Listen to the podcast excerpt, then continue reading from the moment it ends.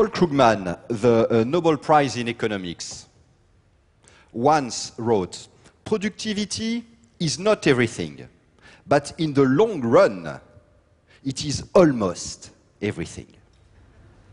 So this is serious. You know, there are not that many things on earth that are almost everything. Productivity is the principal driver of the prosperity of a society. So we have a problem. In the largest European economies, productivity used to grow 5% per annum in the 50s, 60s, early 70s. From 73 to 83, 3% per annum. From 83 to 95, 2% per annum. Since 1995, less than 1% per annum. The same profile in Japan. The same profile in the US, despite a momentary rebound 15 years ago. And despite all the technological innovations around us, the internet, the information, the new information and communication technologies, you know, when productivity grows 3% per annum, you double the standards of living every generation. Every generation is twice as well off as its parents. When it grows 1% person per annum, it takes three generations to double the standards of living. And in this process, many people will be less well off than their parents. They will have less of everything smaller roofs, or perhaps no roof at all, less access to education, to vitamins, to antibiotics, to vaccination, to everything. Think of all the problems that we are facing at the moment. All. Chances are that they are rooted in the productivity crisis. Why this crisis? Because the basic tenets about efficiency, effectiveness in organizations, in management, have become counterproductive for human efforts. Everywhere, in public services, in companies, in the way we work, the way we innovate, invest, try to learn to work better. Take the holy trinity of efficiency clarity, measurement, accountability. They make human efforts derail. There are two ways to look at it, to prove it. One, the one I prefer, is rigorous, elegant, nice math. But the full math version takes a little while. So there is another one. It is to look at a relay race. This is what we will do today. It's a bit more animated, more visual, and also faster. It's a race. So hopefully it's faster. World Championship final. Women. Eight teams in the final. The fastest team is the US team. They have the fastest women on earth. They are the favorite team to win. Notably, if you compare them to an average team, say the French team, based on their best performance in the 100 meter race, if you add the individual times of the US runners, they arrived at the finish line 3.2 meters ahead of the French team. And this year, the US team is in great shape. Based on their best performance this year, they arrive 6.4 meters ahead of the French team, based on the data. We are going to look at the race. At some point, you will see towards the end that Torri Edwards, the US runner, the fourth US runner, is ahead. Not surprising. This year, she got the gold medal in the 100 meter race. And by the way, Chryste Gaines, the second runner in the US team, is the fastest woman on earth. So there are 3.2, sorry, 3.5 billion women on earth. Where are the two fastest? In the US team. And the two other runners in the US team are not bad either. so clearly, the US team has won the war for talents. But behind, the average team is trying to catch up. Let's watch the race. C'est parti. Patricia Girard pour l'équipe de France. Patricia qui va aller chercher Muriel Urtis. Elle est partie comme une folle, Patricia. Allez, allez, attention, voilà, c'est assuré, c'est passé. Muriel Urtis dans la ligne opposée contre les États-Unis avec Kirsty Gaines. Muriel dans la ligne opposée qui fait l'effort, qui revient. Allez, c'est super, Muriel, faut passer à Sylviane. Oui, ça passe. Sylviane aussi. Allez, Sylviane dans le relais. Sylviane dans le virage. Sylviane Urtis, euh, Sylviane Félix qui se bat. Chercher Christine. Allez, Christine. Allez, Christine Arnaud. Allez, allez, allez, Christine Arnaud. Contre les États-Unis, ça va être juste Ouais, ouais, Allez, Christine, ouais, allez, ouais, allez, bon, c'est allez, bon. allez, allez, C'est bon. ça va passer. Elle est championne du monde. Championne du monde. 41-78. Record pulvérisé. So what happened? The fastest team did not win. The slower one did. By the way, I hope you appreciate the deep historical search I did to make the French look good. huh?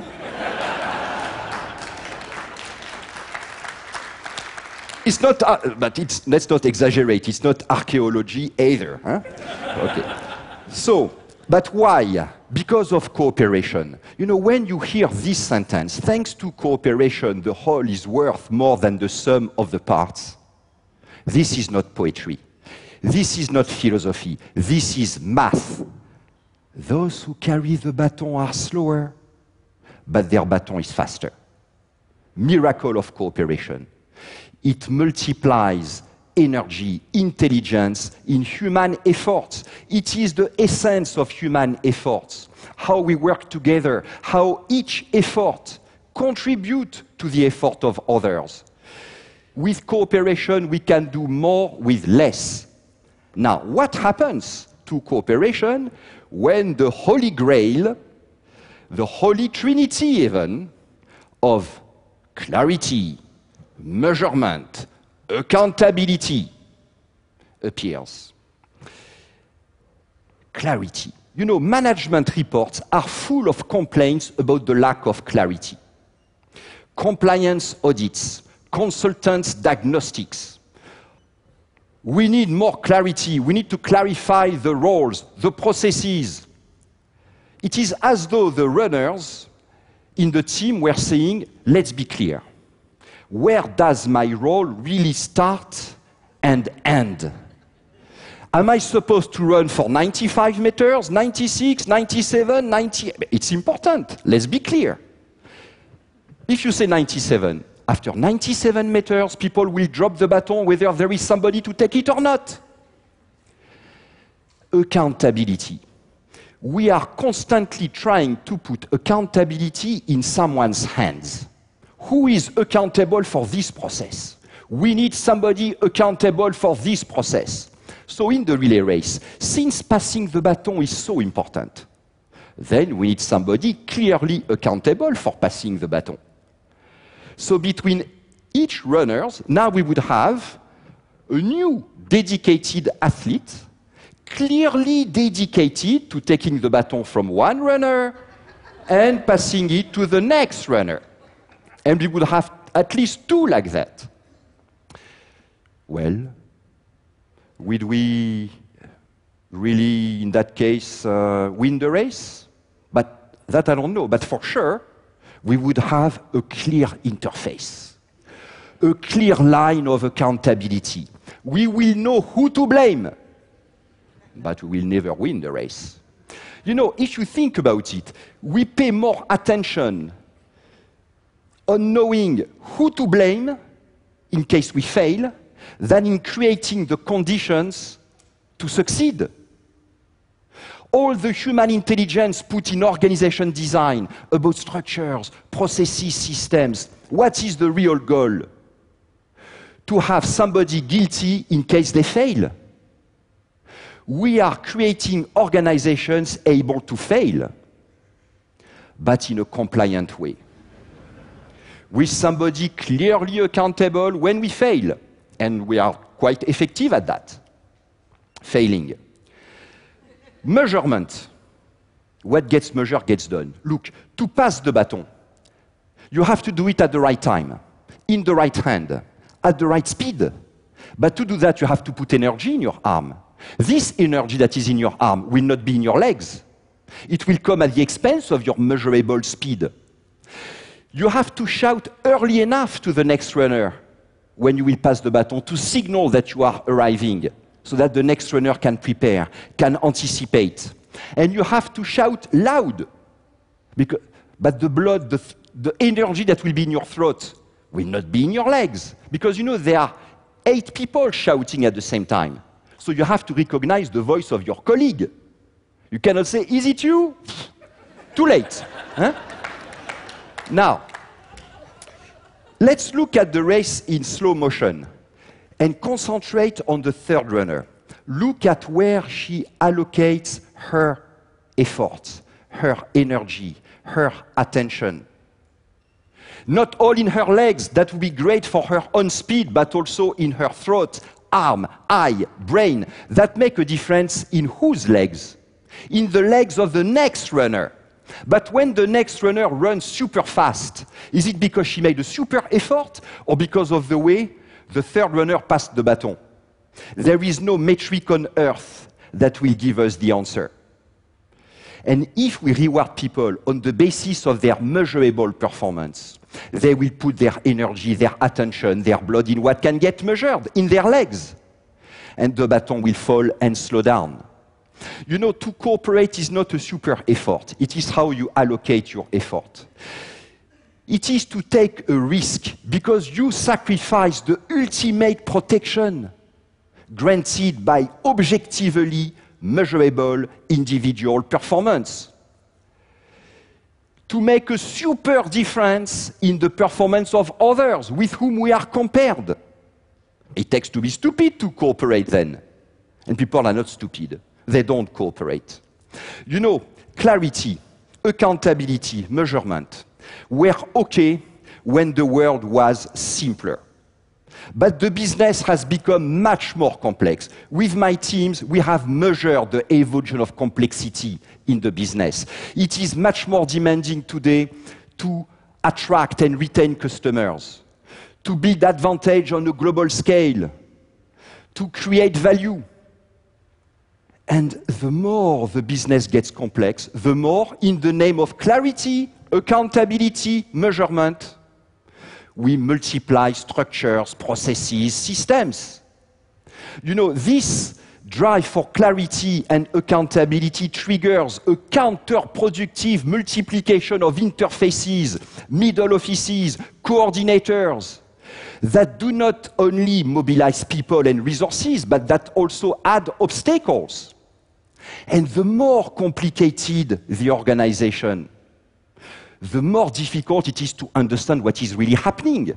So we need summaries, proxies, reports, key performance indicators, metrics, so people put their energy in what can get measured at the expense of cooperation.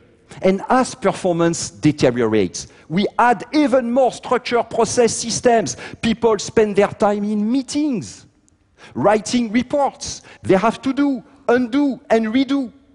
Based on our analysis, teams in these organizations spend between 40 and 80% of their time wasting their time. But working harder and harder, longer and longer, on less and less value adding activities. This is what is killing productivity, what makes people suffer at work. Our organizations are wasting human intelligence. They have turned against human efforts. When people don't cooperate, don't blame their mindsets, their mentalities, their personality. Look at the work situations. Is it really in their personal interest to cooperate or not? if when they cooperate, they are individually worse off, why would they cooperate? You know, when we blame personalities, instead of the clarity, the accountability, the measurement, we add injustice to ineffectiveness. We need to create organizations in which it becomes individually useful for people to cooperate.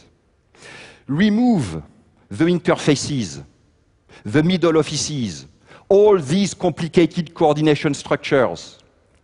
Don't, go, don't look for clarity, go for fuzziness. Fuzziness, overlaps.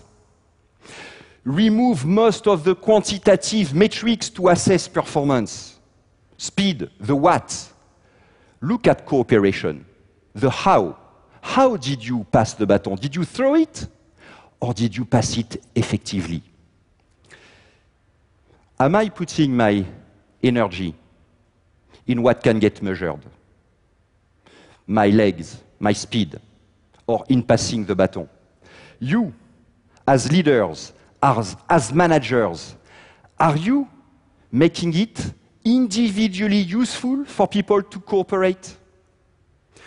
The future of our organizations, our companies, our societies hinges on your answer to these questions. Thank you.